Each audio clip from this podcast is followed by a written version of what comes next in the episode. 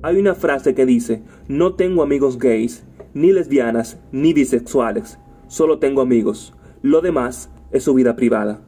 Es cierto que es su vida privada, pero lo que no es cierto ni aceptable es que use la plataforma pública para exhibir su vida privada como una conducta normal en el ser humano.